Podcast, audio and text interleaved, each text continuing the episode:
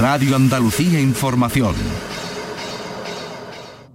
Si los motores rugen, desde Andalucía estamos preparados para contártelo. Los trazados, la temporada, las innovaciones de las escuderías, los entrenamientos, nuestros pilotos y las competiciones. El circuito. Los viernes a la una y media de la tarde con Fernando García en RAI. RAI, Radio Andalucía Información. Buenas tardes, Andalucía.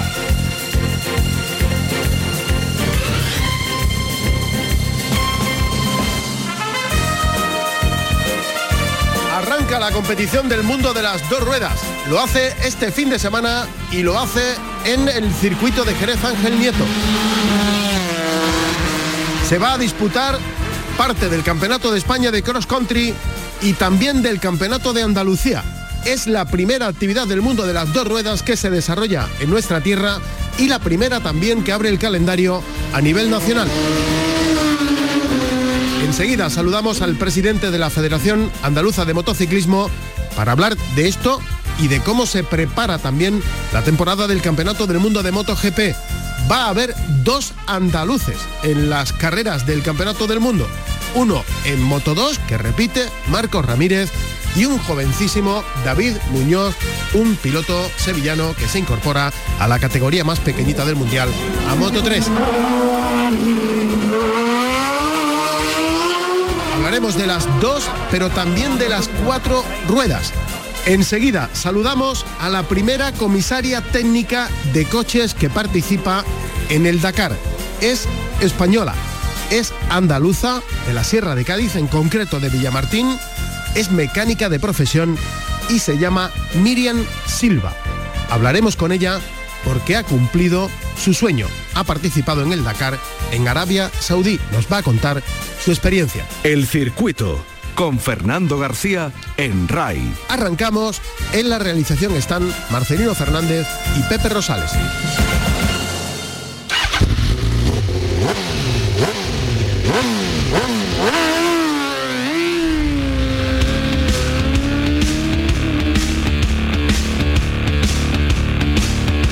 Las motos. Bueno, todo acaba y todo empieza. Tenemos ya a las puertas este fin de semana la primera actividad del mundo de las dos ruedas, del mundo del motociclismo, que se va a celebrar no solo en Andalucía, sino en toda España. Se disputa en Jerez, pero como digo, abre el calendario motociclista a nivel eh, nacional. Está con nosotros al teléfono el eh, presidente de la Federación Andaluza de Motociclismo, Juan Álvarez. Juan, muy buenas tardes. Buenas tardes, Fernando. Que todo acaba y todo empieza, decía. Sí, sí, y además acaba tarde y empieza pronto. Y empieza pronto. Que, que todavía te come más el terreno. Tenéis ya este fin de semana la primera actividad y todavía no ha pasado enero. Sí, sí, sí. Bueno, había que empezar. Es un campeonato, el de cross country que se pretende hacer, eh, que sirva incluso un poco de entrenamiento a los pilotos de enduro antes de, de que empiece la temporada y bueno, sí, es un, es un tipo de competición muy especial porque es una carrera de resistencia en el campo y tal, muy bonita además.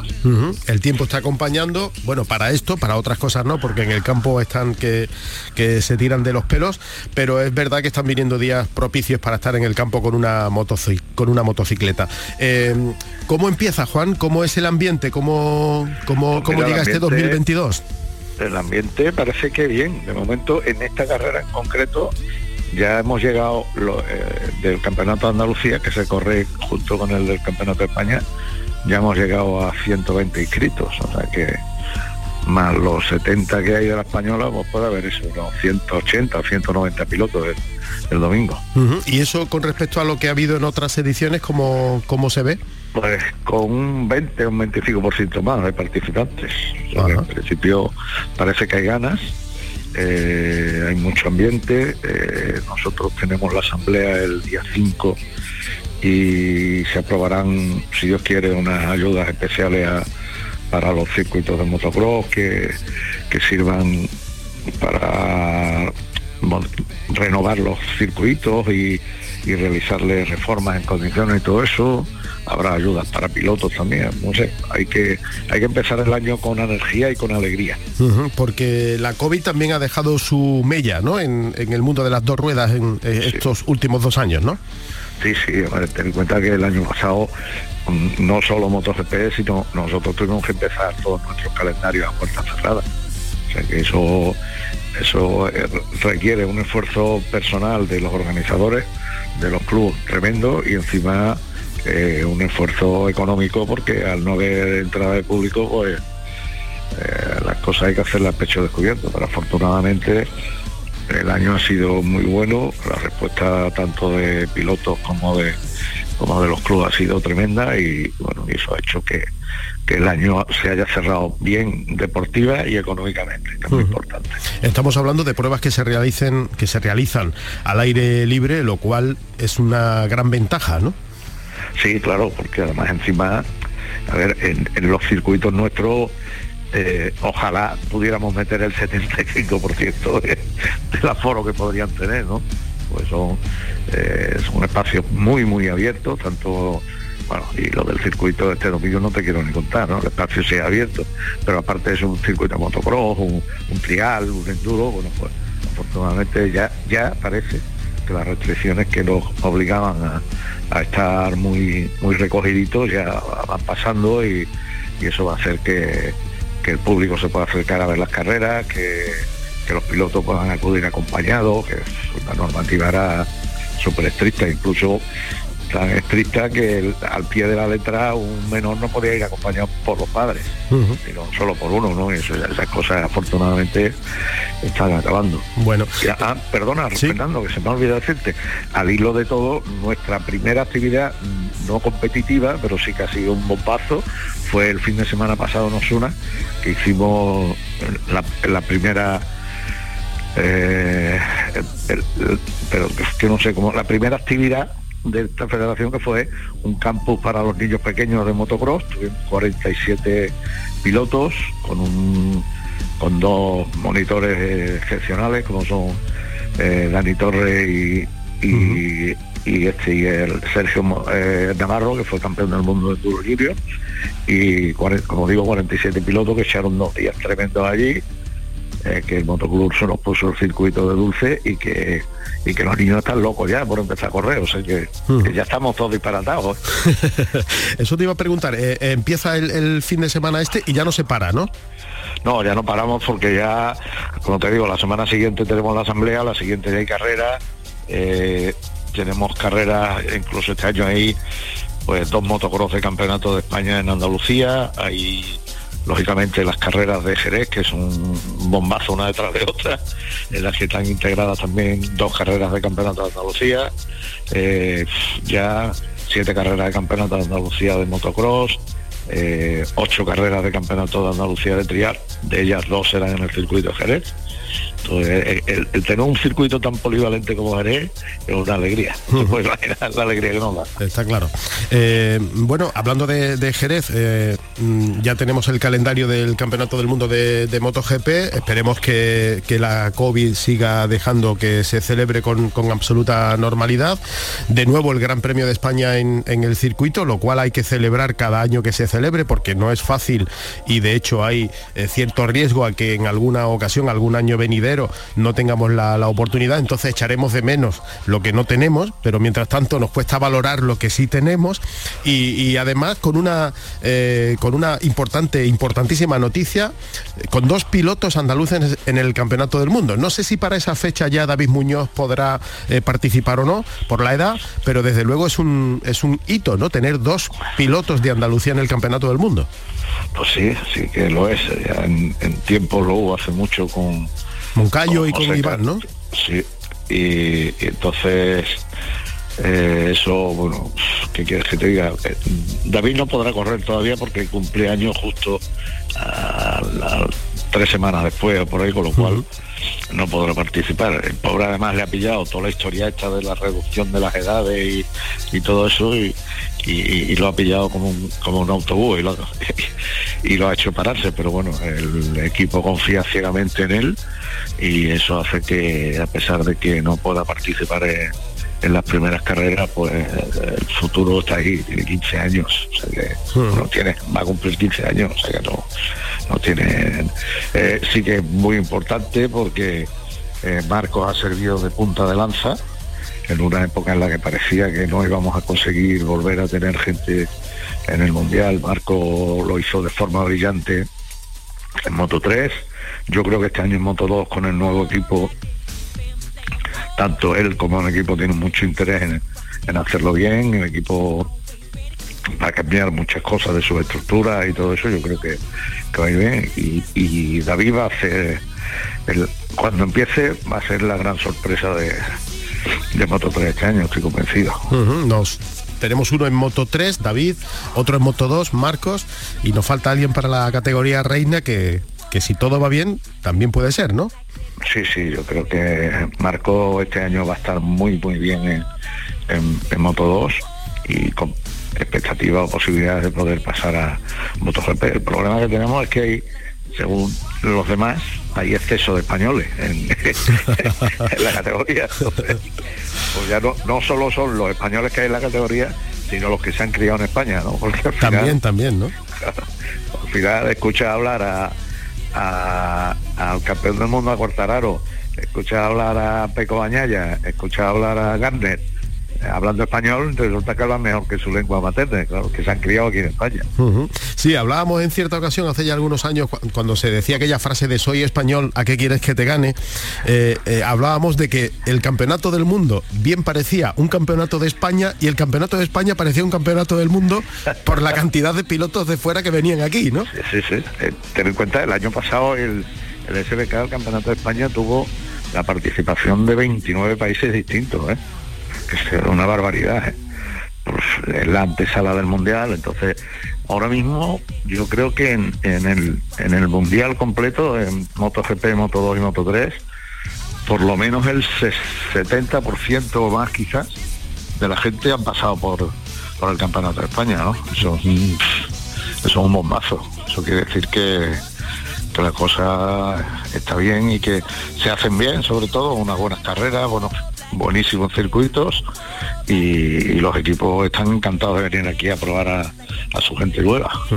Bueno, hay expectación, como se pueden imaginar, como con, todo aquello que, se inicia, a ver qué pasa este año en el Campeonato del Mundo. Hay eh, mucho por, desvelar y deseando ya que empiecen a, rodar las motos. En breve comenzarán los entrenamientos y pondremos en marcha esta temporada del Campeonato del Mundo de, de MotoGP. Pero nos quedamos con ese titular. Arranca la actividad en el Campeonato de Andalucía arranca también la actividad a nivel nacional, se hace aquí en el circuito de, Jerez. Juan Álvarez, presidente de la Federación Andaluza de Motociclismo, muchísimas gracias por atendernos como siempre y que este 2022 no nos depare más que sorpresas positivas. Eso es lo que hay que intentar. Que, en este caso concreto sí queremos ser muy positivos. No tenemos interés en negativo. Ay, por cierto, Fernando, otra vez.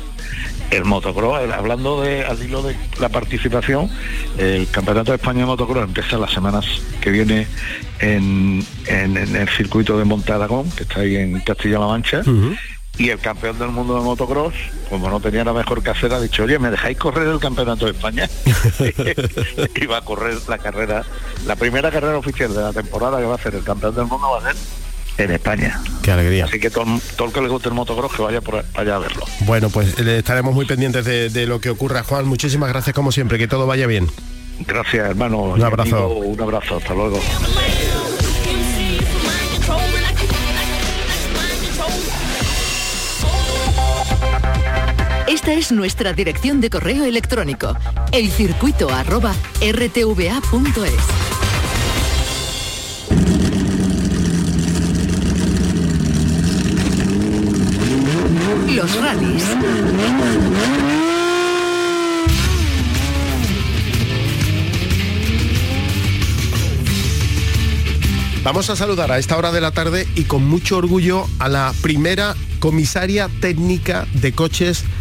en el Dakar. La primera mujer es española. Se llama Miriam Silva, mecánica de profesión y como pueden imaginar rompe barreras en el rally más duro del mundo, donde se ha estrenado en este año 2022. Es española, pero es andaluza, es gaditana, es del municipio de Villamartín, en la Sierra de Cádiz, y como decimos, se llama Miriam Silva. Miriam, buenas tardes. Buenas tardes. Y enhorabuena. Muchísimas gracias. Porque habrá sido una experiencia formidable, ¿no? Bueno, la verdad que ha sido cumplir un sueño que yo tenía además de la manera que, que lo he cumplido, ¿no? Siendo la primera mujer y la verdad que todavía no quepo mi asombro. ¿Y, y cómo se llega al, al Dakar siendo, siendo mm, de, de Villamartín? Porque está muy lejos eh, esa prueba, es la más dura del mundo, dicen. ¿Cómo, cómo llega? ¿Cómo empiezas tú vinculándote al mundo del automovilismo?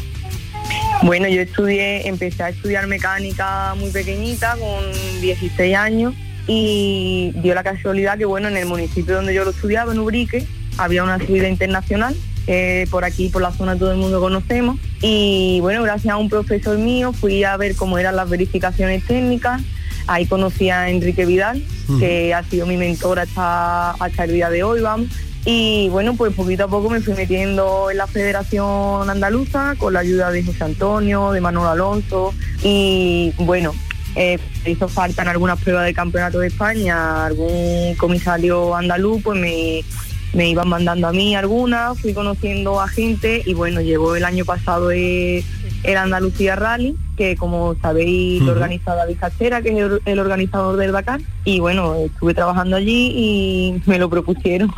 Y, y tú no te lo creerías, ¿no? Yo no, yo lo tuve que preguntar varias veces porque, porque no me lo creía. ¿Y se dice que sí del tirón o esto hay que pensarlo? Yo dije que sí del tirón. Y ya, y ya lo arreglaré, ¿no? Ya después llamé a mi trabajo a ver cómo a ver cómo podía, pero yo primero dije que sí. Bueno, he leído por ahí, eh, cuando le dices a tu madre que, que te han propuesto irte al Dakar, eh, cómo ella te dice un- una cosa muy interesante y, y que a todos los hijos les gustaría oír de, de sus padres y de sus madres, ¿no? ¿Cómo es ese momento en que tú dices a tu madre, mamá, mira lo que me ha pasado? Bueno, yo la llamé corriendo porque aunque estaba muy cerquita de mi casa cuando me lo dijeron, pero la llamé por teléfono y ella me dijo, ah, muy bien. Y digo, ah, bueno. Y cuando llegué a mi, cuando llegué a mi casa después digo, mamá, hija, qué, qué, qué poco efusiva eres. Y me dice, mira, yo te he criado para que tú te dediques a lo que te dé la gana y vayas al sitio del mundo que te dé la gana. Contenta, dice, pero mm, tú puedes con eso y con más. Y digo, ya, pues. Bueno, y, y ya llevas años, ¿no? Porque cuando te referías a que estabas estudiando en Ubrique, te referías, hablabas de la subida Ubrique, ¿no? Sí, de la subida Brique. Ahí, ahí Bueno, es y- tu primer contacto con, con el mundo de la competición El primero. y esa experiencia en 2015. en 2015, o sea que llevas ya casi siete años vinculada al mundo de, de la competición. ¿Cómo fue esa primera experiencia? Pues la verdad que me, mm, me gustó muchísimo y, y pensaba en aquel momento como yo no había descubierto aquello antes. La verdad, esa era una pregunta que rondaba, rondó todo ese fin de semana sobre mi cabeza, porque me, el ambiente, aparte, claro, yo estaba empezando con la mecánica, que ellos eran unos coches eh, con una mecánica de competición que no tiene nada que ver, todo más limpio, unos motores nuevos. Entonces aquello a mí me impactó muchísimo, la verdad. O sea, tú eres joven y además eres mujer y has llegado a un, a un mundo en el que hasta hace poco eh, la verdad era, era noticia el hecho de que una mujer no solo eh, fuera mecánico, fuera copiloto y fuera piloto. Ahora ya, gracias a esa comisión de mujer y motor que creó la, la Federación Andaluza de Automovilismo, cada vez es menos noticia, cosa que nos alegra, ¿no? Pero, pero ¿cómo ha sido tu llegada a ese mundo? Ya te digo, llegué, llegué aquel año, fui muy poquito a poco. Al principio solo iba a la subida a Urique, creo que algunas más de la zona, pero eh, tampoco eh, era Andalucía entera ni nada, era muy poquito a poco. Fui preparándome los reglamentos, eh, como te digo, Enrique me fue ayudando muchísimo, me fu- fue contando conmigo, yo iba con él, llegó un momento que claro, yo iba con él a todo lo que él iba para poder formarme, ¿sabes? Mientras más experiencia pues pues mejor y, y la verdad que como te digo yo nunca nunca me imaginé yo obviamente mm, quiero seguir muchos años más compaginando el trabajo con la carrera porque es lo que me apasiona no pero yo nunca me esperé de ir tan poquito a poco llegar hasta Arabia Saudí este año Está claro, porque eh, trabajas de, de mecánico, ¿no? y yo soy inspectora de, en, una- en la ITV ah, también estoy opositando para, para profesora de FP de mecánica y los fines de semana las carreras una vida un poquito Entretenida, ¿no? entretenida ¿Y a dónde quieres llegar? Pues sinceramente este año me ha enseñado a no planear tanto la vida. Bueno, voy a seguir estudiando esa posición porque bueno, al final también necesito una estabilidad. pero dejo el mundo de las carreras abierto a todo lo que me pueda suceder de aquí en un futuro. Siempre con, con, ese tipo de mono de mecánico, ¿nunca te ha dado por ponerte el otro mono y el casco? Pues me encantaría, me encantaría, pero para eso se necesita, aparte de muchísimo dinero, muchísimo sacrificio y yo creo que me lo tendría que plantear muy bien, pero me encantaría. Y volviendo al Dakar, ¿Cómo es tu llegada a Arabia Saudí? Cuéntanos qué, sensaciones vives cuando de repente te ves allí tan lejos de, de, Villamartín, de tu lugar de, trabajo, de tu vida. ¿Cómo, es ese momento? Bueno, yo la verdad que gracias también a mi madre, como decía antes, he viajado desde muy pequeña, entonces tengo, ¿verdad? Soy una persona independiente que, que está acostumbrada a eso, ¿no? Que no, me asusto con tanta tanta facilidad, pero eh, es que de verdad que aquello fue un sueño desde que llegué porque, mira, aquello mueve a muchísima gente de muchas nacionalidades, haces amigos desde el primer día, porque claro, ahí todo el mundo va como un poco perdido, ¿no? Y sobre todo lo que es el primer año. Y desde el primer momento es como una, una nueva familia allí, aquello es bastante intenso, se vive todo como una burbuja y, y le cogen más cariño a la gente, eh, no sé, también la gente va a ayudar, ¿sabes? No intentan siempre hacértelo todo más, más, amigable, más, más bueno y la verdad que, la llegada fue, fue fantástica. Lo mejor de todo, ¿qué, te queda? ¿Te queda alguna imagen así que, te guardes para siempre? Una imagen que me guarde para siempre. Sí, un momento así excepcional, que dentro de lo que es ya estar ahí, algo así que tú digas, pues con esto, con esto, esto no se me va a ir nunca. Pues mira, el último día nos despedimos todos, porque cada uno cogíamos los aviones a distintas horas al día siguiente y estábamos todos llorando como una magdalena y me quedo con eso porque aunque obviamente soy mecánica y lo que me gustaba era estar allí con los coches y todo, pero la familia que me llevo de allí es, increíble. ¿Y algún momento marrón? ¿Algo malo? algún momento marrón, pues cuando tenía que quedarme las noches enteras sin dormir, porque tenía que estar de guardia. Encima, eh, al día siguiente, a las dos o tres horas de terminar la guardia, teníamos que coger un avión para ir a la siguiente etapa. Y claro, nosotros dormíamos en unos trailers con literas por dentro que tardan muchísimas horas en llegar siguiente a la siguiente etapa. Y claro, cuando yo llegaba muerta de toda la noche sin dormir, eh, la cama no estaba allí. Entonces se, juntaba un día con otro y con otro y, yo seguía sin dormir. Bueno, ¿y tu trabajo en realidad prácticamente cuál es? ¿Qué has hecho? Bueno, nosotros controlamos que los coches cumplan la normativa, que además este año es más exigente porque es el primer año que el Dakar es FIA, eh, forma parte del Campeonato del Mundo de Cross Country. Y bueno, ellos, el delegado técnico de la FIA nos da una serie de, de bueno, nos da la, reglamentación y aparte nos da una serie de, tareas para el día a día. pues, eh, las verificaciones primeras, las previas, son las más las más exhaustivas porque se le hace a todo y cada uno de los vehículos durante tres días seguidos, pero ya una vez que empieza el rally, pues eh, es únicamente hacer lo que lo que el delegado técnico nos dice, ya sea control de, los sistemas de extinción, control de los pesos del vehículo porque tienen unos pesos mínimos que deben cumplir, eh, comprobar mm, las bridas del turbo, del recorrido de la suspensión. Bueno, en definitiva se basa en hacer lo que ellos nos mandan. O sea, una ITV, ¿no? Una ITV de carrera. ya lo, tengo bastante con la vida real. que te vas a Arabia Saudí a hacer la, inspección. Eh, Todo. Por cierto, ¿has tenido contacto con, los grandes nombres del Dakar?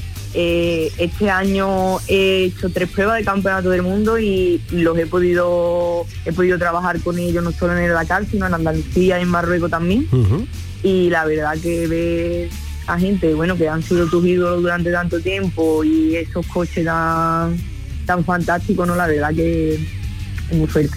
hemos, la verdad es que hemos tenido la, posibilidad de presenciar en Andalucía y si no hay novedad la vamos a volver a repetir eh, eh, este año de ver el, campeonato de mm, el, Andalucía, el rally de Andalucía, puntuable para, para la Copa del Mundo y quién nos iba a decir, yo no sé a ti, pero a mí de pequeñito que Carlos Sainz iba a estar en Villamartín o a Latilla o tantos y tantos, la verdad es que ha sido un auténtico lujazo y está siendo.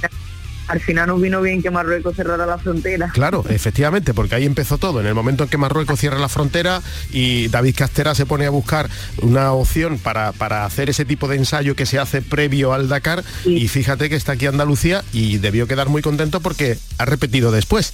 Sí, la verdad que Andalucía estuvo todo muy bien. Yo el primer año no, no pude estar, estuve en este último y la verdad que está todo súper bien montado, la organización. Después tuve la oportunidad de ir a Marruecos y si la memoria no me falla, en Andalucía había muchísimo muchísima más participación que en Marruecos incluso. Y además que te pillaba muy lejos, la sede del rally te pillaba muy lejos de Villamartín. Sí, me... Al Rosalejo, ¿no? Que era la sede del rally de, Andalucía. Sí, la verdad es muy fuerte. Bueno, pues eh, es como si fuera todo un sueño, ¿no, Miriam?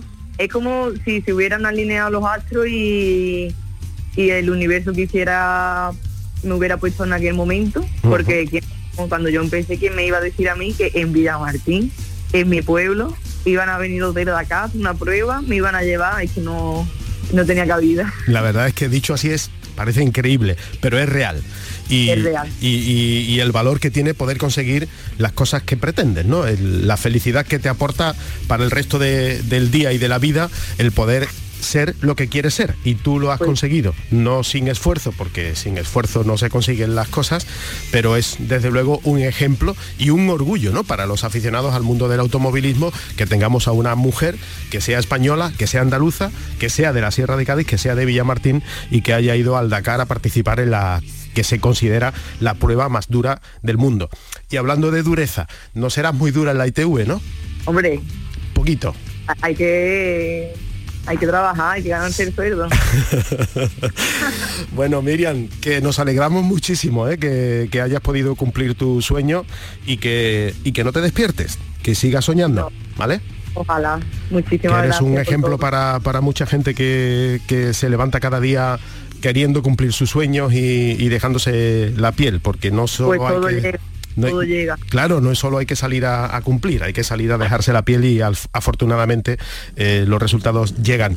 Muchísimas gracias por atendernos y mucha suerte, Miriam. Muchas gracias a vosotros.